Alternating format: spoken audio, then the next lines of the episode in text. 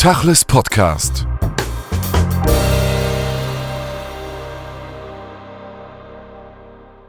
Heute sprechen wir mit Andreas Kilcher. Er ist Professor für Literatur- und Kulturwissenschaften an der ETH in Zürich.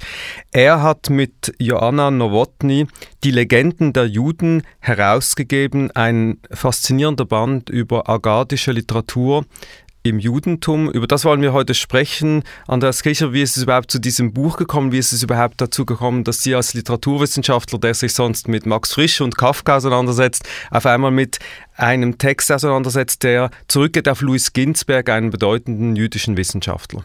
Ich beschäftige mich schon lange auch mit jüdischer Literatur und die Agadah ist sicher eines der klassischen großen Beispiele der jüdischen Literatur, die nicht nur für die traditionelle Literatur des Judentums wichtig wurde, sondern auch für die literarische Moderne, die deutsch-jüdische Literatur von Heine bis Kafka und so weiter.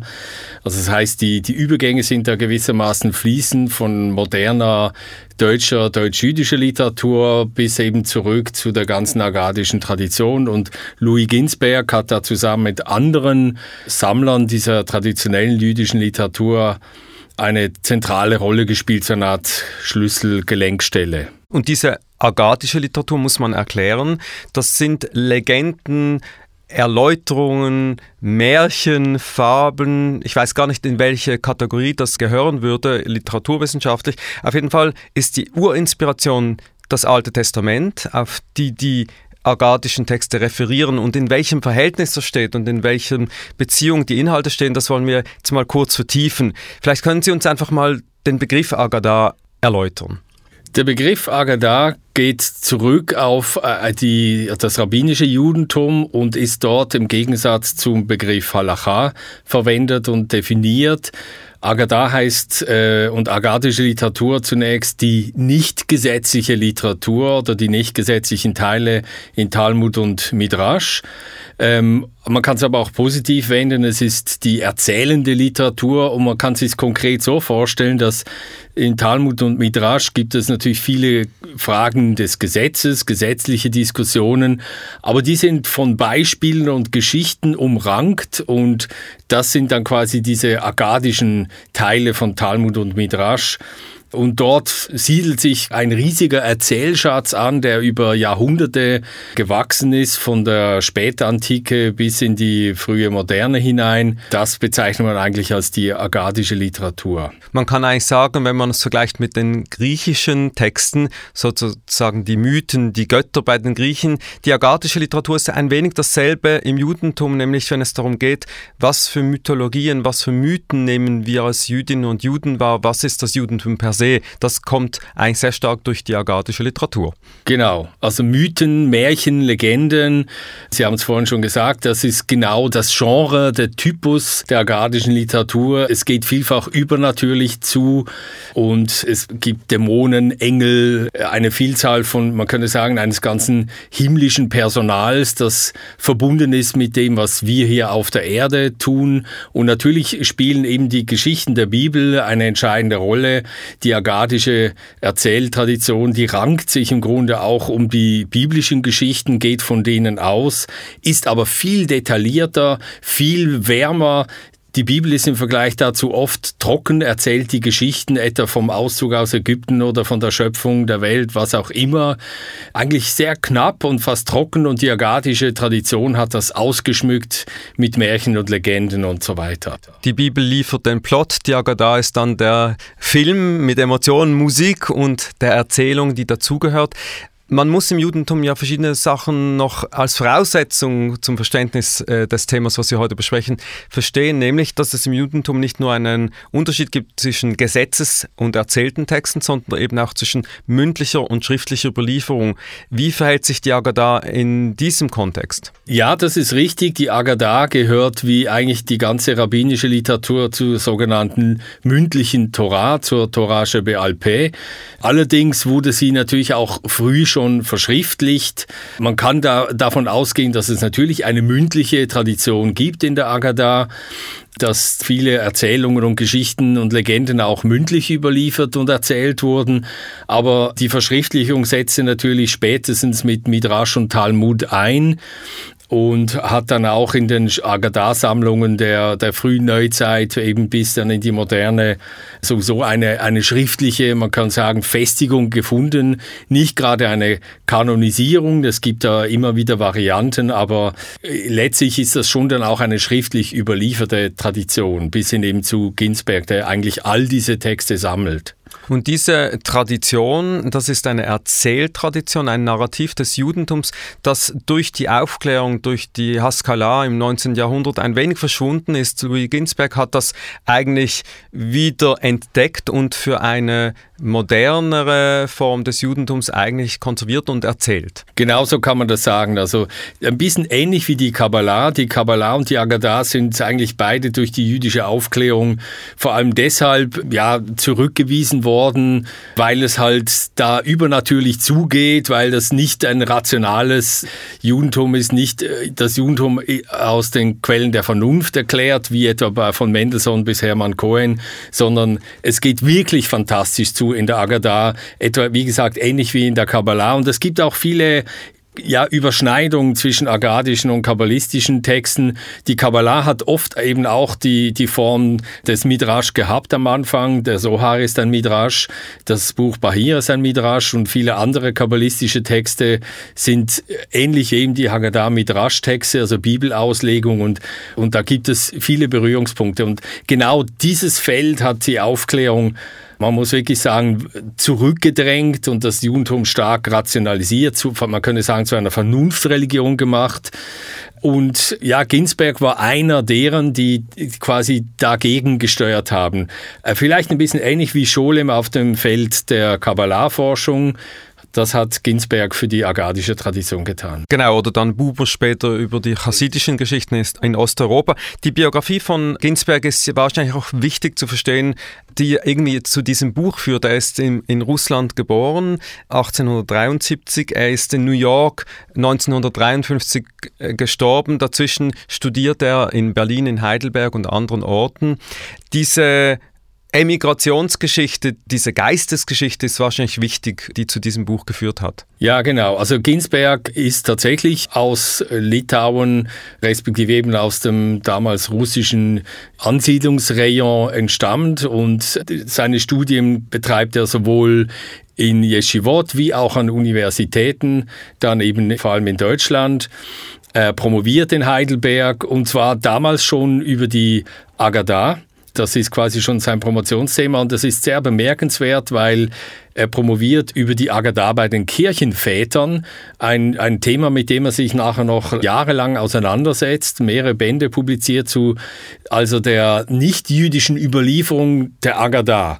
Und das zeigt auch sein universalistischer Ansatz. Er ist nicht nur interessiert an den jüdischen, innerjüdischen Traditionen der Agadah, sondern äh, inkludiert, schließt ein hellenische Quellen, hellenisch-jüdische und eben auch patristische Quellen, Kirchenväter. Und deshalb wird auch sein Agadah-Projekt dann sehr viel größer. Also eigentlich seit seiner Promotion, seiner Doktorarbeit in Heidelberg beschäftigt er sich damit. Nun muss man sagen, das ist ja spannend für seine Generation, aber auch zum Verständnis des Judentums. Er war praktizierender Jude, er war gläubiger Jude, er hat äh, vieles gehalten, hat ein religiöses Leben, nicht ein orthodoxes geführt. Und dennoch geht er auf diese Ebene der Legendenbildung, eine Erzählform, die ja im buchstabengetreuen orthodoxen Judentum problematisch ist, gerade wenn man weiß, wie man den Talmud interpretieren sollte oder die Bibel, dann ist das ja eine Form der Interpretation, die vieles öffnet. Das ist richtig. Und das Spannende ist, dass Ginsberg eigentlich beides vereinte. Er war ja dann, als er in die USA kam, um die Jahrhundertwende und dann beim Jewish Theological Seminary, JTS, anfing zu arbeiten und dann äh, ja, wichtige Arbeiten dort ausführte. Er wurde zu einer Galionsfigur des konservativen Judentums und er wurde auch Halachist. Also er hat wirklich beide Seiten verknüpft.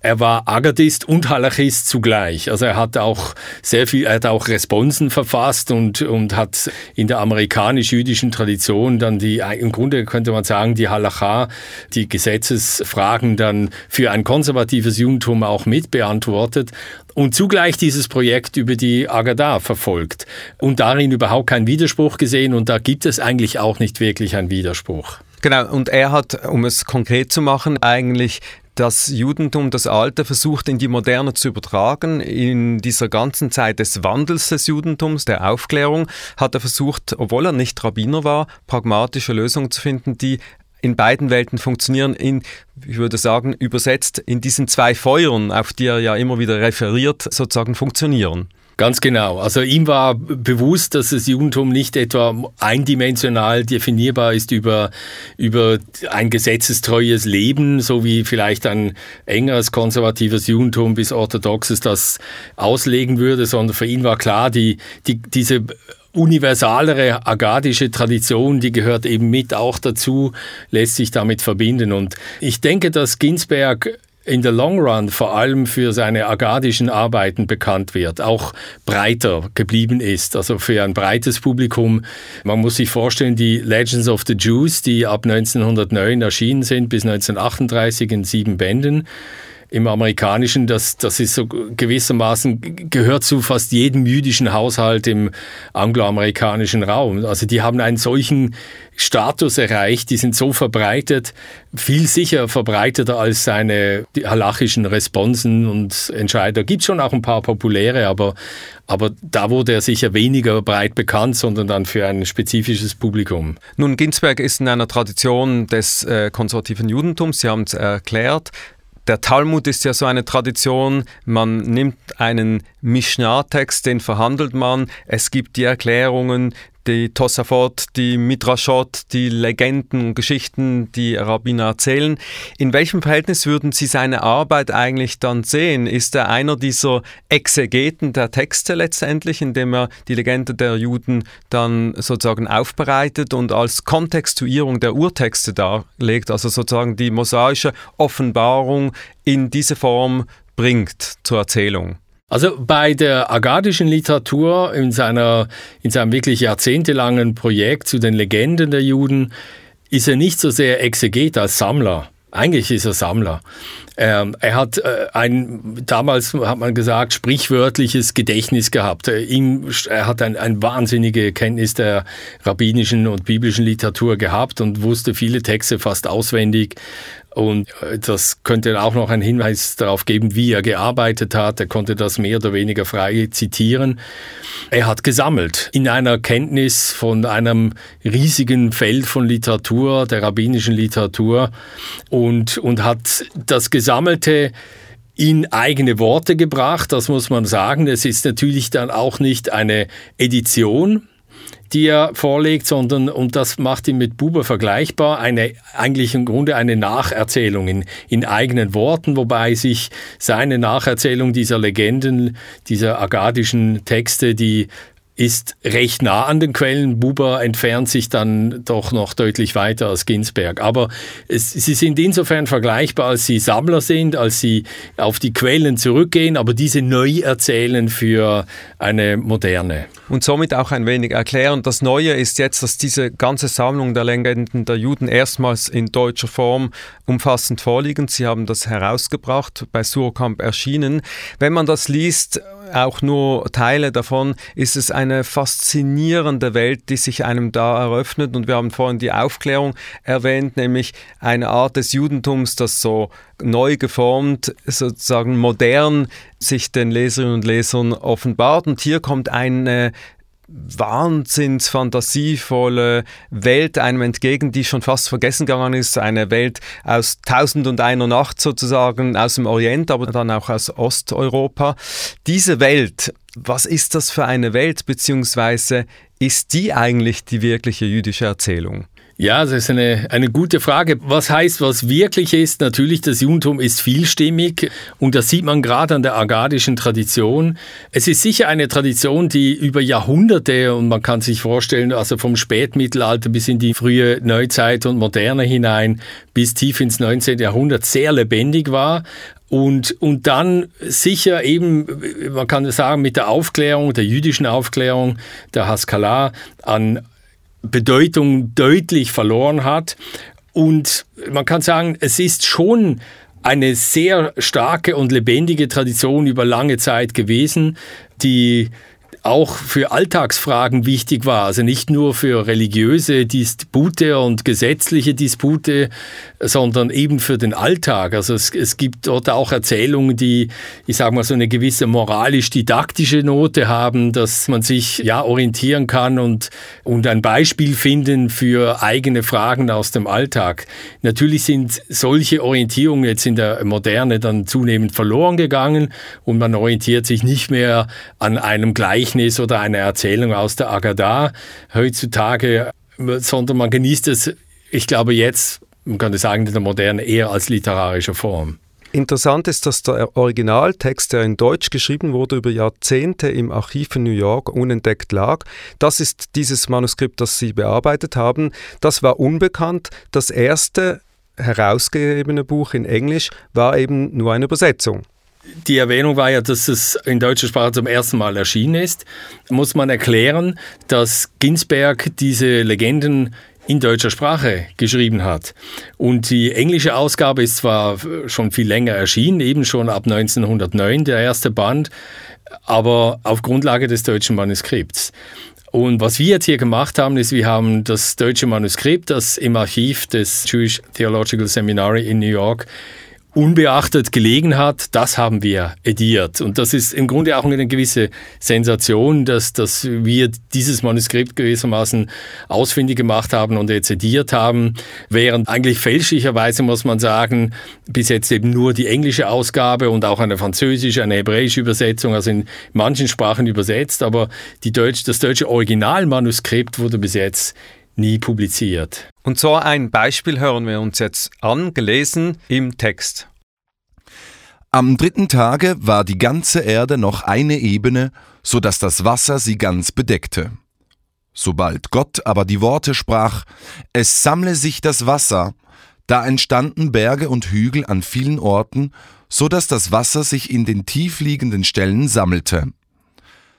Das Wasser jedoch zeigte sich hochmütig und wollte nicht eine niedrige Stelle einnehmen und drohte daher, die Erde zu überfluten, so dass Gott es mit Gewalt ins Meer zurückdrängte und dasselbe mit Sand umgab. Und jedes Mal, wenn das Wasser austreten will, erblickt es den Sand und weicht zurück. Gott befahl auch dem Fürsten des Meeres, genannt Rahab, das Wasser aufzunehmen. Derselbe jedoch weigerte sich und sprach, Ich habe genug, worauf ihn Gott tötete. Und dies geschah zum Wohle der Menschheit, da derselbe sonst die Erde vernichtet hätte. Als die eigentliche Schöpfung des dritten Tages ist die Pflanzenwelt, die auf der Erde wie die im Paradies zu bezeichnen. Zuerst wurden die Zedern des Lebanon und die anderen hohen Bäume erschaffen, die daher sehr stolz taten und in die Höhe schossen, indem sie sich als die Bevorzugten dachten, weil sie zuerst erschaffen worden sind. Gott jedoch sprach, Ich hasse Hochmut und Stolz, denn erhaben bin ich nur und kein anderer. Er schuf daher am selben Tag das Eisen, womit die Bäume gefällt werden. Da begannen die Bäume zu weinen. Und als sie Gott nach der Ursache ihres Weinens fragte, da sprachen sie, Wir weinen, weil du das Eisen erschufst, um uns zu entwurzeln, während wir dachten, dass wir die Vornehmsten auf der Erde sind. Und nun ist das Eisen, unser Vernichter, erschaffen worden. Gott erwiderte, Ihr selbst werdet der Axt den Griff liefern, und ohne eure Beihilfe wird das Eisen euch nichts tun können. Die Bäume allein erhielten den Befehl, nach ihrer Gattung hervorzukommen. während ein ähnlicher Befehl an das Gras nicht erging. Die Grasarten jedoch sagten sich, wenn Gott nicht die Trennung nach Gattungen und Sorten wünschte, dann hätte er seinen Befehl nicht den Bäumen gegeben, besonders da diese Familie der Pflanzenwelt auch sonst auf Trennung der Gattung bedacht ist. Daraufhin erschienen auch die Grasarten nach ihrer Gattung, und dies veranlasste den Fürsten der Welt, Erzengel Metatron, den Lobgesang anzustimmen. Die Ehre Gottes sei immer, er freue sich seiner Schöpfungen. Die bedeutendste Schöpfung an diesem Tag ist zweifelsohne das Paradies. Stichwort Gleichnis, Sie haben es genannt. Diese Form der Legendenerzählung von Juden basiert oft auf Gleichnissen. Übrigens die ganze Exegese des Judentums und der Talmud ist ja oft ein Gleichnis. Diese Tradition, ist die eine jüdische Erfindung oder ist die die Art und Weise der Erzählung der Zeit und des Raumes, in der sie entstanden ist? Sicher nicht nur jüdisch, das ist völlig klar. Ich meine, die, die Gleichnisform geht ja in der, innerhalb des Judentums zurück bis auf die Bibel, die Michelet Shlomo, die salmonischen sogenannten Gleichnisse, Sprichwörter und die ganze Weisheitsliteratur innerhalb der Bibel, also auch Kohelet und bis in Hiob, da gibt es sehr viel, und Psalmen natürlich, da gibt es viel Gleichnishaftes. Und die agadische Tradition greift natürlich in dem Sinn dieses Genre des Gleichnisses schon aus, aus dem biblischen Kontext auf. Aber selbst innerhalb der Bibel ist die Gleichnisform nicht eine rein jüdische, sondern im alten Orient ist, also auch in ägyptischen, in vorderorientalischen Religionen war das Gleichnis ein, eine wichtige Form. Und man kann durchaus sagen, die Agada ist eigentlich ähnlich universal. Also das ist, man könnte sagen, nicht der partikulare, spezifisch jüdische Teil oder die spezifisch jüdische Form, sondern Gleichnis und Erzählung. Das ist eine Form, die wir in umgebenden Kulturen von der Antike bis in die Neuzeit natürlich sehr breit finden. Und es ist klar, dass auch viele Agadot nicht nur jüdisch sind. Das sind teilweise Erzählungen, die sich bis hin nach Indien etc. auffinden. Das sind Wandererzählungen Erzählungen, die quer durch die orientalischen Kulturen gingen oder eben auch die europäischen im Mittelalter und die vom Judentum dann zum Teil aufgenommen wurden, abgeändert. Und man muss sich das wirklich auch sehr universal, fast kosmopolitisch vorstellen. Und es geht über die Zeit. Es ist nicht festzumachen in einer bestimmten Zeit. Es ist nicht festzumachen an einem bestimmten Ort. Es kommt aus vielen Quellen, verschiedene Orte. Was aber interessant ist und deshalb die Frage der Gleichnisse und des Ursprungs von vorhin, was ist eigentlich der Einfluss auf die moderne jüdische Literatur? Stichwort Josef Roth, Stichwort Franz Kafka, über den Sie geforscht haben und bei dem Sie ja die ganze Dimension, den Kosmos der Fabelwesen ganz neu herauspunktiert haben. Ja, man kann sich das fast nicht groß genug vorstellen. Ich würde ganz gerne sogar bei Heine beginnen, weil Heine ganz bewusst an die Agada anschließt, explizit etwa in diesem Gedicht zu Yehuda Halevi, der Philosoph und Dichter war, mittelalterliche jüdische Philosoph und Dichter. Und mit ihm identifiziert er sich geradezu, weil er eben nicht nur Philosoph und Gesetzeslehrer war. Heine war auch promovierter Jurist, also auch Gesetzeskenner und wurde dann Dichter, wie eben auch Yehuda Halevi, Dichter und eben Erzähler. Und Heine hat sich sehr stark mit der agadischen Tradition identifiziert und quasi, der, quasi die hängenden Gärten der Poesie gegen das trockene Recht schon aufgewertet und, und für ihn war das der Identifikationspunkt. Und Heine ist eigentlich ohne die Agada gar nicht zu verstehen und er hat das auch wirklich gekannt. Und im Fall von dann, wenn wir weitergehen in der modernen jüdischen Literatur, etwa eben Kafka, ist das auch sehr gut zu sehen. Kafka hat zwar nicht Ginsberg gelesen, aber andere Quellen der agadischen Literatur, auch chassidische Erzählungen, hat er zur Kenntnis genommen, teils von Buber, teils von anderen wie Georg Langer, den er persönlich kannte. Und in seinen Texten ist es vielfach eingeflossen. Und Kafka war ja nicht nur von Texten inspiriert, sondern von diesem ostjüdischen Theater. Er hat ja viele dieser Figuren, die letztlich auch wieder zurückgreifen auf die Legenden der Juden, in diesen Theatern, den jüdischen, jiddischen Theatern kennengelernt. Das ist ein Rieseneinfluss dieser Legenden der Judenliteratur auf die Moderne, auf die Kunst, auf die Philosophie, aber eben auch auf die Literatur und auf das Theater. Absolut. Also man kann ohne Probleme vier, fünf Beispiele gerade bei Kafka geben, wo deutlich ist, dass er Legenden aus diesem Kontext aufgreift und natürlich transformiert, also äh, inspiriert davon. Nehmen wir nur zwei Beispiele. Das eine ist die berühmte Türhüterparabel im Prozessroman, also vor dem Gesetz steht ein Türhüter. Das ist natürlich eine Agadah, die zurückgeht auf Moses, der in den Himmel aufsteigt, um dort die Torah zu sehen und dann eine Reihe von Engeln passieren muss, äh, wo einer mächtiger als der nächste ist. Das ist exakt die Türhüterparabel. Nur der Mann vom Land, der Am Haaretz bei Kafka, der passiert nicht, nicht mal den ersten Engel, weil er alles missversteht. Und das ist natürlich auch die, die Agadah im Zeichen der, der Moderne. Man könnte sagen, eine Art nihilistische Wende oder eine, eine skeptische Wende, während ja, der Moses, der Agadah, der muss natürlich aufsteigen und die Torah sehen. In extremer Form geht das sogar bis zu Coelho, der im Alchemist sozusagen eine Agadah oder eine ostjüdische Legende aufgreift und dann transformiert in einen Bestseller, den fast jeder und jeder heute kennt. Allerdings muss man sagen, diese Erzählform ist dann ein wenig verschwunden. Sie ist aus dem jüdischen Bewusstsein oder aus dem jüdischen Alltag oder aus dem Judentum generell verschwunden. Das mag vielleicht auch mit dem Bruch mit dem Holocaust zu tun haben. Und dennoch, sie ist nicht wieder zurück. Also das moderne Judentum in seiner Auseinandersetzung mit dem Judentum greift eigentlich wenig darauf zurück. Wieso ist das so? Also wenn man genau hinschaut, sieht man natürlich, dass es trotzdem viel Anschluss gibt, zum Beispiel im Kontext der zionistischen Bewegung. Bialek hat äh, die Agadah gesammelt und das Sefer Agadah ediert auf Hebräisch. Ein Parallelfall ist äh, Micha Josef Vingorion oder äh, Micha Berdichewski, der auf Deutsch die Sagen der Juden gesammelt hat. Er hat es die Sagen der Juden genannt.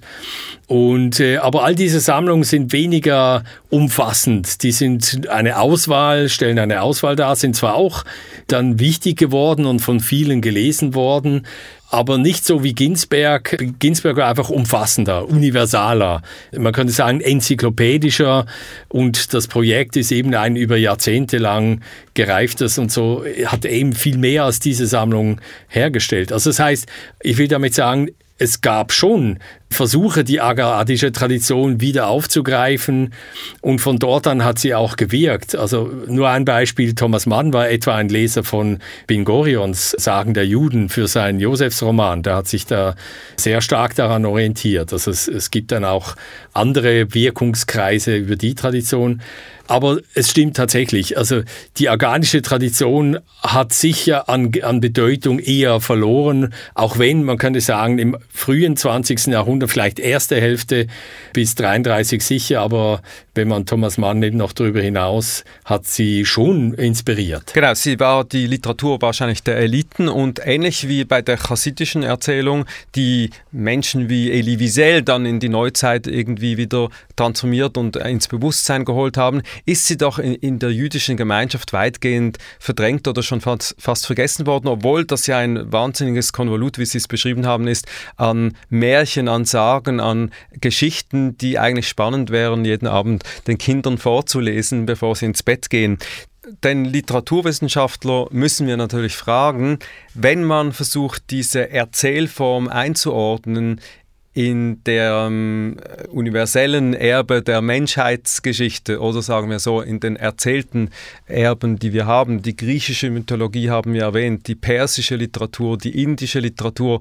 Wo verortet sich dann diese Art und Weise der Erzählform, diese agadische? Ja, also vielfach ist das ja unter dem Label wenn man das so ein bisschen kosmopolitisch versteht, Märchen und Legenden der Welt oder so, der, der Weltreligionen. Da gibt es ja so auch so Buchreihen, die das versucht haben unter diesem Label, dann eben indische Märchen, persische Märchen, arabische Märchen. Und wenn es dann zu jüdischen Märchen geht, dann ist es natürlich genau diese agadische Tradition.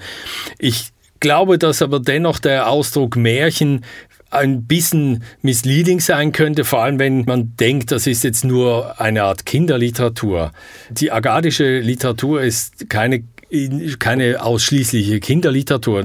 Man kann sagen, eigentlich eher nicht, sondern das ist äh, für Erwachsene genauso. Nicht auch keine Frauenliteratur ausschließlich, was man ja sich noch vorstellen könnte. Also das war Teil der, man könnte sagen, religiösen Literatur, der religiösen Erbauung, der religiösen Überlieferung.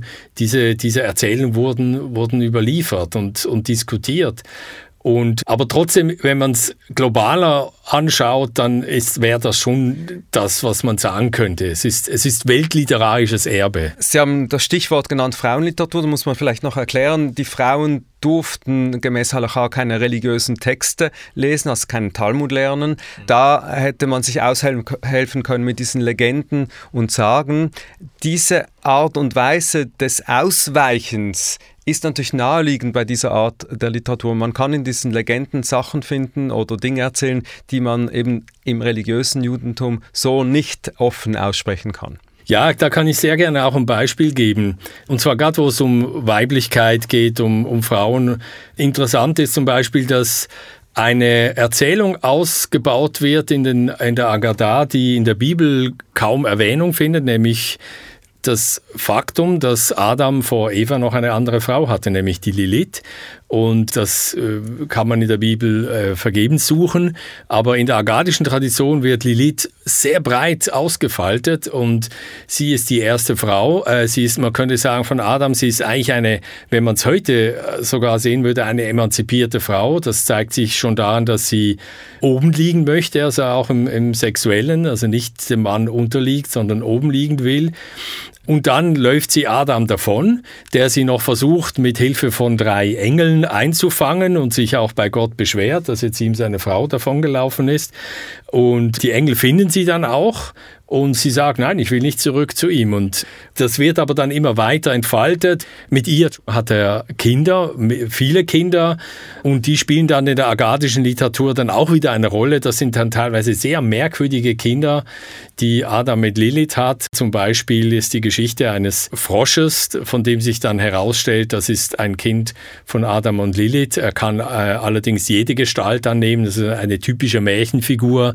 Und ich meine, der Frosch ist natürlich auch eine typische typische Märchengestalt, aber äh, der Frosch, der mehrere Gestalten annehmen kann. Und da stellt sich dann heraus, eben äh, nach, äh, nach einer ja, Verehrung, dass dieser Frosch gewissermaßen eine, eine große Weisheit hat und dann Adam, von Adam ausgehend, äh, dann diese Weisheit tradiert und an späteren Orten dann einem frommen Rabbiner dann die Torah lehrt. Also das ist eine, eine ganz merkwürdige Abirrung, die kommt aber von einer ganz anderen eben Beziehung Adams aus. Und so einen Text hören wir uns jetzt kurz an. Nach der Entrückung Enochs wurde Methusalem von all den Königen zum Herrscher der Erde eingesetzt.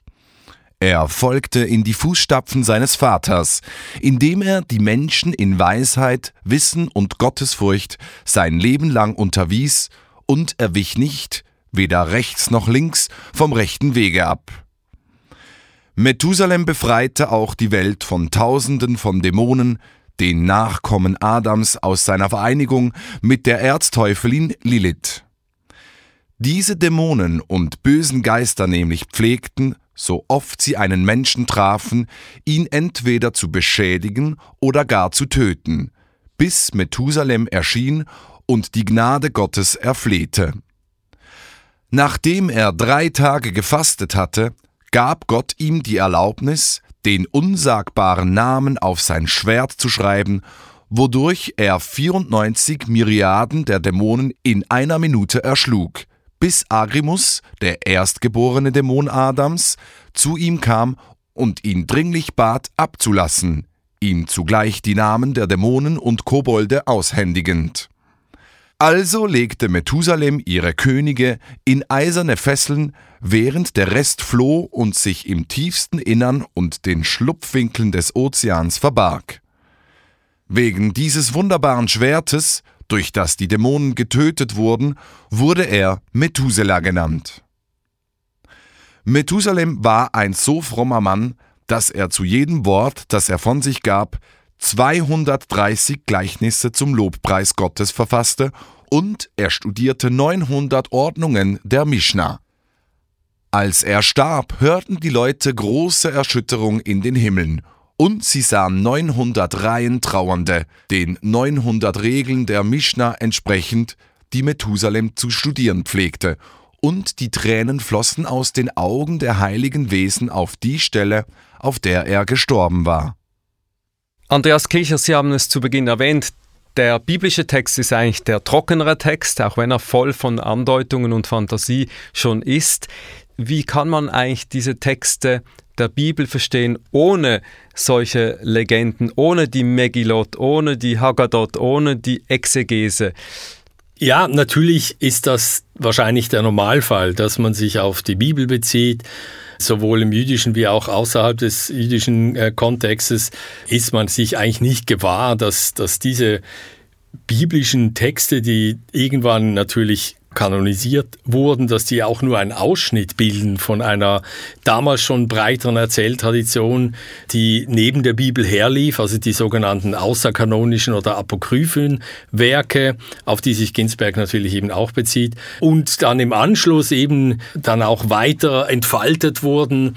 Ja, es wäre ein echt großer Verlust, wenn man nur die Bibel kennt, weil man muss sich wirklich vorstellen, die Bibel ist wie ein Ausschnitt aus einem viel größeren Strom von Literatur, zu dem die Agada eher viel eher gehört. Aber da sprechen wir ja über ein großes Paradox. Die Bibel ist eigentlich fast schon ein unvollendeter Text, wenn es darum geht, dass er eine Lebens Anweisung ein Gesetzestext sein muss. Natürlich muss jeder Gesetzestext noch Erklärung und Interpretation haben, aber so gesehen ist eigentlich die Bibel, das Alte Testament, die Torah, die, die fünf Bücher Moses, die Neviim und alles, was dazugehört, unvollendet, weil die richtige sozusagen Erfassung der Texte erst möglich wird durch diese anderen Texte. Ja, das ist absolut richtig. Also äh, man könnte sagen, äh, aus orthodoxer Sicht klingt das natürlich fast nach einem Sakrileg, das so zu sagen, ketzerisch zu sagen, die Bibel ist unvollendet oder ist nicht vollkommen.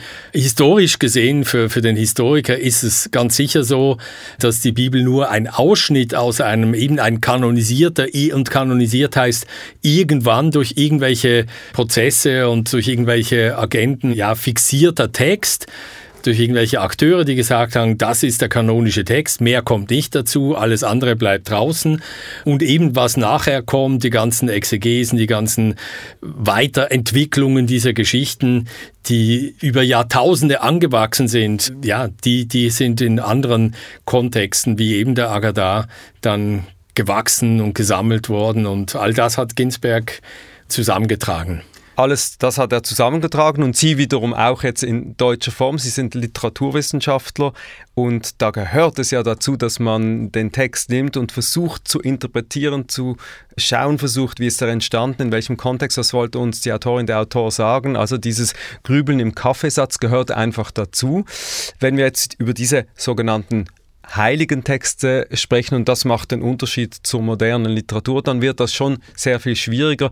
Hat sich Ginsberg irgendwo auch Grenzen auferlegt oder hat er sich irgendwo erklärt oder hat er es einfach gemacht? Nein, äh, erstens dadurch, dass er ja zu dem Thema schon promoviert hat, hat er sich mit Sicherheit äh, sehr klare Gedanken dazu gemacht und er hat auch eine Einleitung zu, zu den Legenden geschrieben und sich äh, schon dazu auch, wie soll ich sagen, man könnte sagen, historisch und theoretisch geäußert. Das heißt, er hat sich schon Gedanken gemacht, was er da tut und nicht einfach nur gesammelt. Ich glaube, nochmals, sein Anspruch war, wirklich ein universaler. Also eben gerade keine Grenzen setzen. Nicht zum Beispiel sagen, ich sammle nur die Agadar, so wie sie in Midrash und Talmud überliefert wurde, das heißt in innerjüdischen Quellen, sondern ich will möglichst alle Quellen sammeln. Ich will auch in die nicht, sogar in die nicht-jüdische Tradition gehen. Übrigens das ist dann nicht nur die kirchliche Tradition, also die Kirchenväter, die christliche.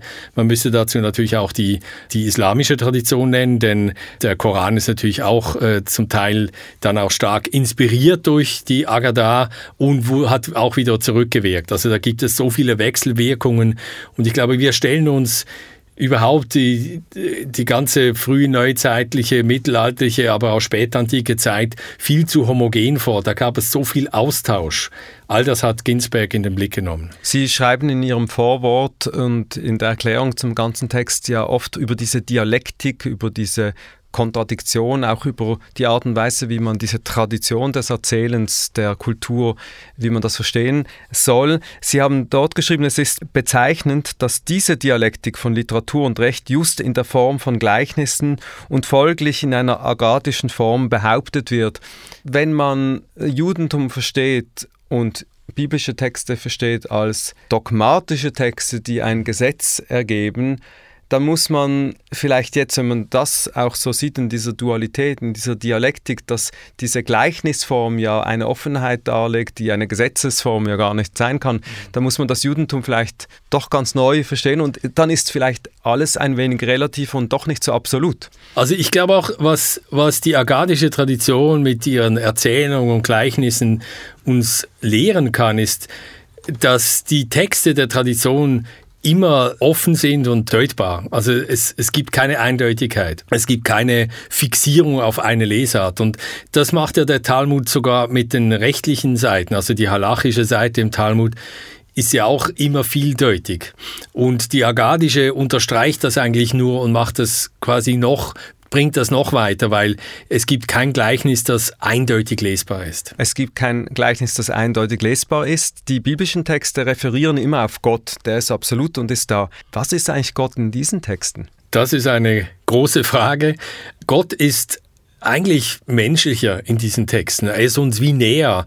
Er handelt auch mit Emotionen äh, geladen und er er kann eifersüchtig sein oder er kann liebend sein und äh, er, ist, er ist wie greifbar. Er ist nicht quasi die Feuersäule und die Rauchsäule, die irgendwie völlig ungreifbar ist, die nur sein Name ist, wie Moses im Dornbusch, sondern er ist, er ist greifbar. Und er hat Personal. Er hat Engel, er hat Dämonen, sogar der Satan gehört dazu. Es gibt eine Agada über den Satan, dass Menschen versucht haben, sie hätten es gekonnt sogar, den Satan zu eliminieren. Und das hätte nichts, das durfte nicht sein. Der Satan gehört auch dazu. Ja, weil es, es gibt zum Beispiel, es gibt nicht mal Eier, wenn es den Satan nicht gäbe. Dieses Personal kann man entdecken in Die Legenden der Juden von Louis Ginsberg, herausgegeben von Andreas Kilcher und Joanna Nowotny im Surkamp Verlag. Vielen Dank für das Gespräch. Tachles Podcast.